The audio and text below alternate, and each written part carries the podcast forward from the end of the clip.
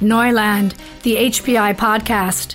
With digital transformation, we are entering a whole new world. From the power of artificial intelligence to blockchain and hate speech in social media. Experts from the Hasso-Plattner Institute talk about the risks and opportunities of digitization in this podcast series. Welcome to this episode. My name is Leon Stebe, and our topic today design thinking new global study about the power of innovation in organizations. These days, design thinking is no longer just a new approach. The topic has gathered pace over the last two decades. However, opinions are divided whether design thinking is simply old wine in new bottles, a passing trend, or is it still evolving as it is being spread to an increasing number of organizations and industries? Today, we want to talk about the actual status quo. With a new study, the research team of Professor Übernickel and Stefanie Gerken investigates temporal developments and changes in design thinking practices in organizations over the past years. And here they are. Stefanie Gerken is lab designer and facilitator at Deloitte Greenhouse, and she was design thinking lead at HPI School of Design Thinking. Welcome to the show, Ms. Gerken. Thank you. And Falk Übernickel, he's professor at the Hasso-Plattner Institute for Design Thinking and Innovation Research. Mr. Übernickel, good to have you on the show again. Welcome. Good afternoon. Ms. Gerken, let me start with you. What exactly is this new study about? Well, as of uh, 2021, it's a first replicative study since 2015, where we had a big global study in design thinking in organizations about its usage and its implementation. And it's the first time that uh, we repeated those questions that were asked back then and also added um, new to compare also the current usage of design thinking and how organizations actually implement design thinking and how it's evolved and to actually envision also future behaviors of those organizations. So, what exactly was the aim, Mr. Übernickel? What was your motivation for conducting this study? We wanted to know what is design thinking about nowadays. Because there are a lot of publications around in the market, as well as scientific publications and also practitioner papers. And most of our listeners here, they know about design thinking, but as Stefanie just mentioned, there is no study around that creates a bigger picture where design thinking stands at the current moment. And on top of it, we also wanted to know what is the future of design thinking. So, what will come next and what will be the status quo in three years or five years from now on in those organizations that participate in the study. So, the aim is basically to have a new status to see where it is currently and to enlighten the scientific and practical discussions about it and also to know where it's going to be. And I'm wondering, what was the design of this study, Ms. Gerken? How do you get your results? How do you find your participants? Well, we actually spread it around the network of the Hasso-Plattner Institute and also its D schools uh, around the globe but also through websites, social media. So wherever people also um, were talking about design thinking, we try to spread um, the website link uh, so that people could participate. Hopefully, also like extended our networks. So that's why uh, we also aim to go globally and to yeah go and look for different feedback from organizations worldwide.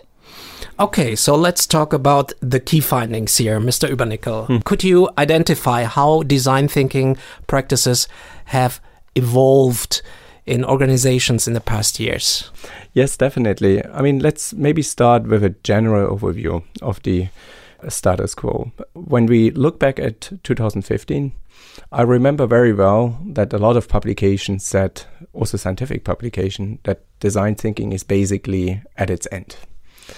And for sure, there were also some or many positive articles, but also a kind of peak that was describing that design thinking is now running out and something new needs to happen. And our study shows very clearly that since 2015, we see a kind of exponential growth in the adoption of design thinking. So it's even over exceeding my own expectation. I was thinking more about a linear growth or a bit more than linear, but it's almost an exponential growth. Sure, there were also some discontinuations, but this was just a minor percentage of organizations that discontinued with design thinking or explicitly with design thinking. But in general, we can find clearly that the adoption rate was growing massively. So, secondly, when we look in more detail on the adoption and evolving part, we can clearly see that in the beginning, so in 2015, when the first study was conducted, that mostly research and development departments have adopted this approach for product and service development. But nowadays, other departments identified this as a new method and even mindset for themselves as well, like IT departments, like operation and manufacturing. And just to highlight this, especially in operation and manufacturing, it's kind of unbelievable a 92% growth. And also for the future, we see another big growth rate uh, for operation and manufacturing. And now maybe some of the listeners might wonder, okay, what are you doing with design thinking in operation and manufacturing? And just to give you one example from the automotive industry, we work very closely together with uh, most of the bigger automotive companies here in Germany. And one of them in the south is specifically looking into reinventing production mechanism and procedures. And it sounds simple, but it's not because in those organizations, they learned over the last 30, 40, 50 years how to produce a car. But now we have new trends like electric cars, like digital cars, and even new ways of producing such cars. And design thinking is helping them, for example, to reimagine this complex world of manufacturing with this new mindset and method set. So when we look at this evolving part, there's a lot of stuff going on basically in the field. And thirdly, also to mention the qualification level of employees. I mean, in the past, we saw a lot of beginners, people who just started with design thinking and got interested. But nowadays, we see much higher qualifications levels. So, not just beginners, but also intermediates and even experts and gurus that exist in those organizations. So, it's not a passing trend, Ms. Gerken. We are talking about a long lasting phenomenon, right? Right. So I would rather describe it as a long time establishment or long lasting establishment kind of in the organizations. As Falk already said, like since 2015, the growth of actually usage of design thinking within organizations grow um, exceptionally.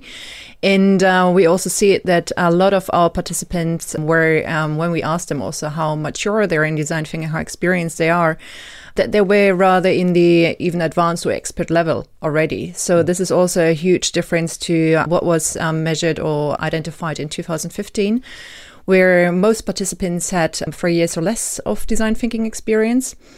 And in our study, we could see that actually almost 60% had more than three years of design thinking experience. So that also ever since they continued, also a lot of people using and applying design thinking in their daily business world. And we also asked them in different contexts, like how they apply it in their organization and also how they use it in their cultural environment. So being it as a um, process or as a tool which is not per se a negative thing if they want to apply it that way, and also for certain projects, as long as it's also in a supportive culture within the organization. But uh, we also saw like if organizations decide to use design thinking as um, a holistic approach, as a mindset, as a way how to work in an organization, that they then uh, rather see also design thinking as a mindset and that they really also um, use it in there or try to incorporate it because it's not an easy thing to do just because you want to do it to change everything but um, step by step to actually in, implement it into the organization as a behavior. What examples do you have in mind when we are talking about an effective implementation of design thinking well, it's it's really also difficult to say what's effective within an organization because everyone starts at a different point in time. And uh, but I think it should be um, identified that the culture is actually supporting an open approach as design thinking is, um, because you also work with as less or little hierarchy as possible to also mix different departments and uh, get an exchange with on different opinions um, to express opinions openly and also to have an interest in exploring and maybe also even failing, which is part of the deal um, if you go new ways. And the company must be open to that or at least be willing to adapt in that direction. But if this is not the case and it's a more traditional and very hierarchical environment, and uh, it's very much focused on uh, results and very fast results, maybe, and also something that is more repetitive, then design thinking might not be the right approach. But if a company is interested in that and um, they are maybe even going already a more agile way, as, as we call it now these days, this might be in an effective way to implement design thinking. What has changed Mr. Übernickel, what has changed through the past years when it comes to implementing design thinking methods into an organization? Let's look into what has not changed Yeah. first. And I think what has not changed, and this is pretty much clear for the design thinking community, are the core principles. So we do not see any deviation here. So it's the user centeredness, it's the approach to experiment, the cross functional teams, tolerance to failure, to prototype. So all these things are still there and even more prominent into the organizations. What has changed is maybe the way how you look at design thinking. In the very early days, even before 2015, a lot of people looked very technically at the method. They believed in steps and in tools and in concrete procedures. And let me say that, especially here in the German speaking world, they were really perceptive to this, right? Give me a cookbook, a handbook, and then I do the recipes here. Yeah. And to a certain degree, it had a positive effect. Yeah, so it's not deniable. I mean, if you have a cookbook and go by recipe steps, why not? But it has its limitations, and that might also be the reason why a lot of people said in 2015 it's coming to an end, right? Because that was a kind of glass ceiling that was existing in in the organizations. But fortunately, maybe also with the help of the HPI and their teaching and education capabilities, the viewpoint transformed from this very technical view into a mindset. So people do not stick anymore so stiff to a cookbook, but they interpret what was written there. And they realize that they need to adopt the process and the tools on the go and maybe even reinvent some of them to make it really practical to this specific situation. And this is unique. So, if you would ask nowadays an organization, what kind of process model are you using? You might get then, even internally, in one of the organizations, 20 answers. And from an academic point of view, it really satisfies me because people are now able to to use this instrument for their own purposes and to reinvent what design thinking means. So that's definitely one big shift. Another big shift that happens, at least to the organizations that state the design thinking implementation as most successful, is measuring it. And that sounds maybe counterintuitive, right? Because we usually talk about freedom and uh, flexibility, and measuring always sounds like making it more tight yeah, and strict. But we clearly see in the study that those organizations who have defined strategic goals in the beginning, so as part of their business strategy, what they wanted to achieve with design thinking, and then during the implementation, but also during the use, I mean, the usage phase is much longer than the implementation phase, hopefully. They measure what is happening, and based on the measurement, they also adjust and they use the measurement to learn and reflect and then to improve their own capabilities. And I think this is a new phenomenon that happens that we see a maturity in the market that even design thinking minded people talk about measurement and impact in a positive way, so not in a negative way, in a limiting way. And it's obviously helping them to become even more successful in regard to the transformation of the organization. Talking about learning, Ms. Gerken, how do organizations learn these days design thinking and how do they spread the mindset? Uh, well, um, there is different uh, ways of learning and um, bringing actually design thinking into the company. We also saw a mix of different channels um, that our participants use: educational institutions where they learn design thinking from books, podcasts, MOOCs, wherever uh, they could find something. But there's also an increasing, and this is also compared to 2015, very much highlighted.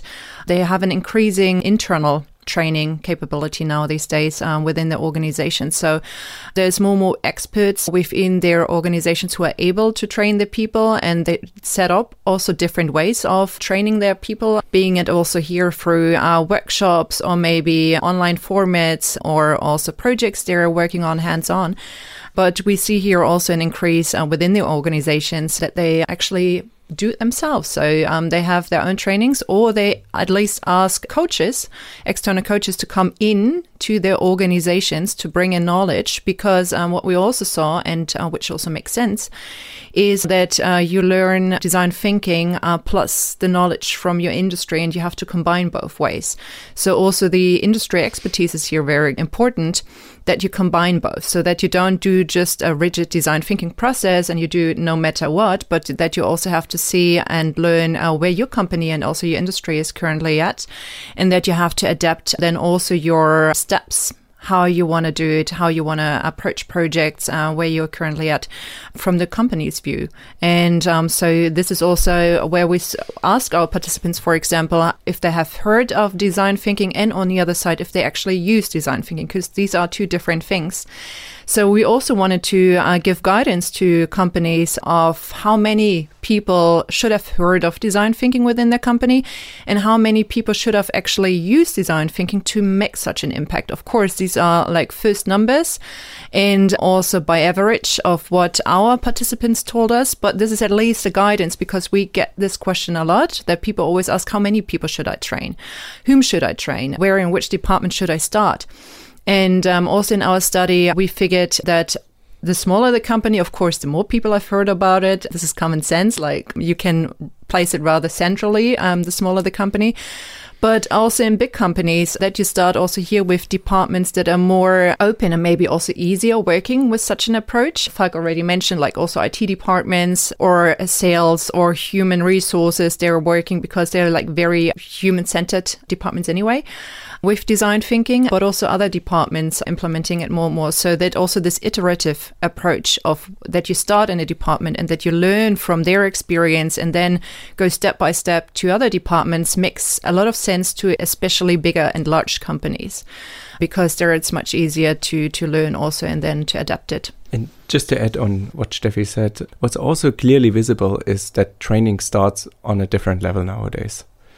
I mean, as HPI, we're since 15, 16, 17 years looking at design thinking, and we have educated thousands of students in the meanwhile.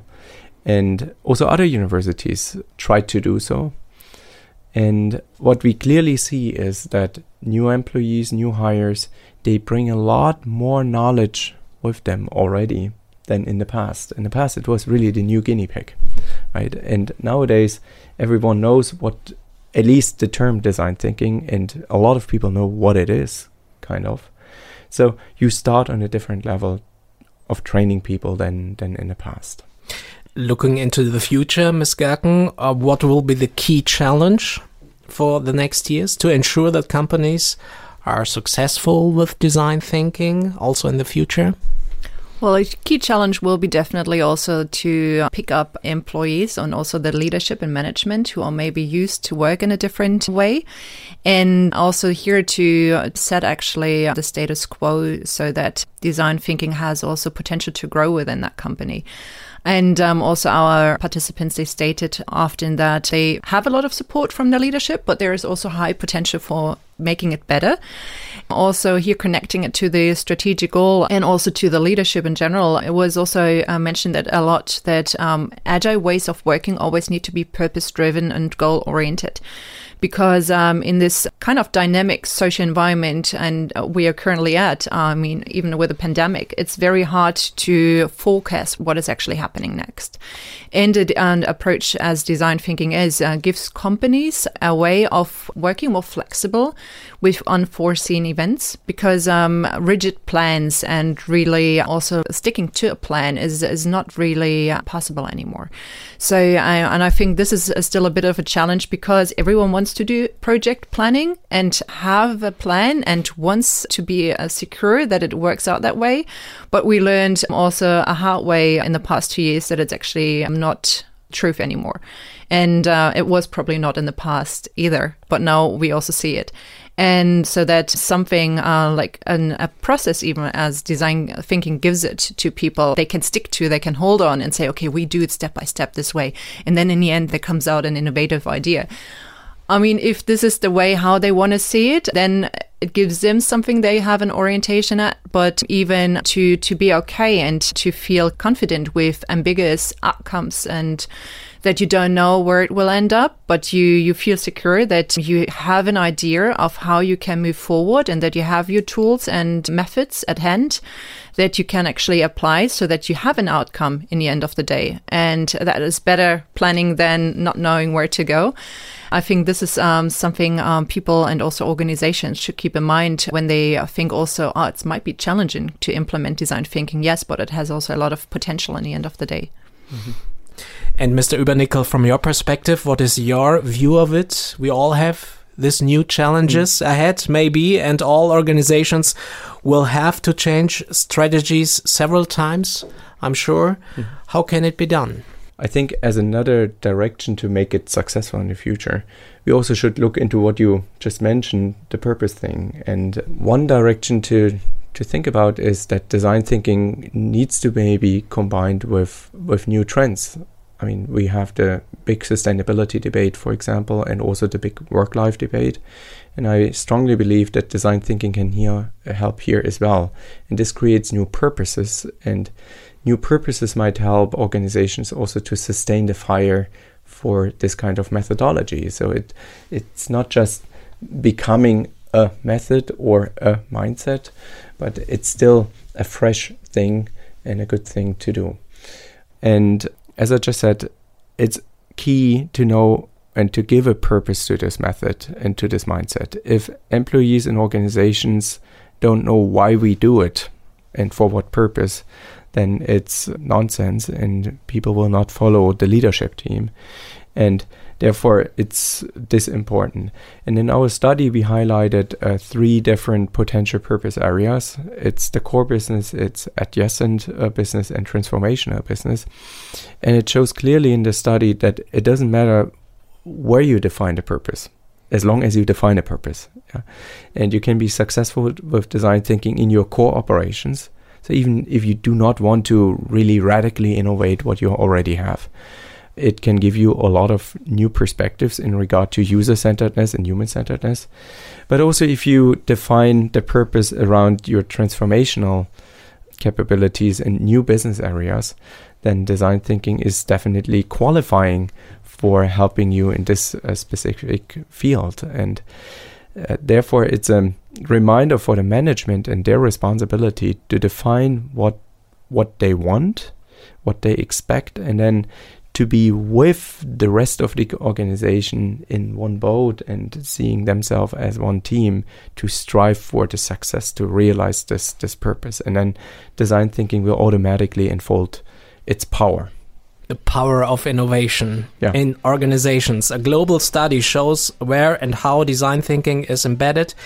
Thank you both for this discussion. Stefanie Gerken, lab designer and facilitator at Deloitte Greenhouse, and Falk Übernickel, he's professor at the Hasso-Plattner Institute for Design Thinking and Innovation Research. Thank you both for sharing your insights. Thank, Thank you. you. And my name is Leon Stebe. I'm looking forward to our next episode. Till then, tschüss and bye bye. Digitales Wissen verständlich auf den Punkt gibt es bei Neuland, dem Wissenspodcast des Hasso-Plattner Instituts.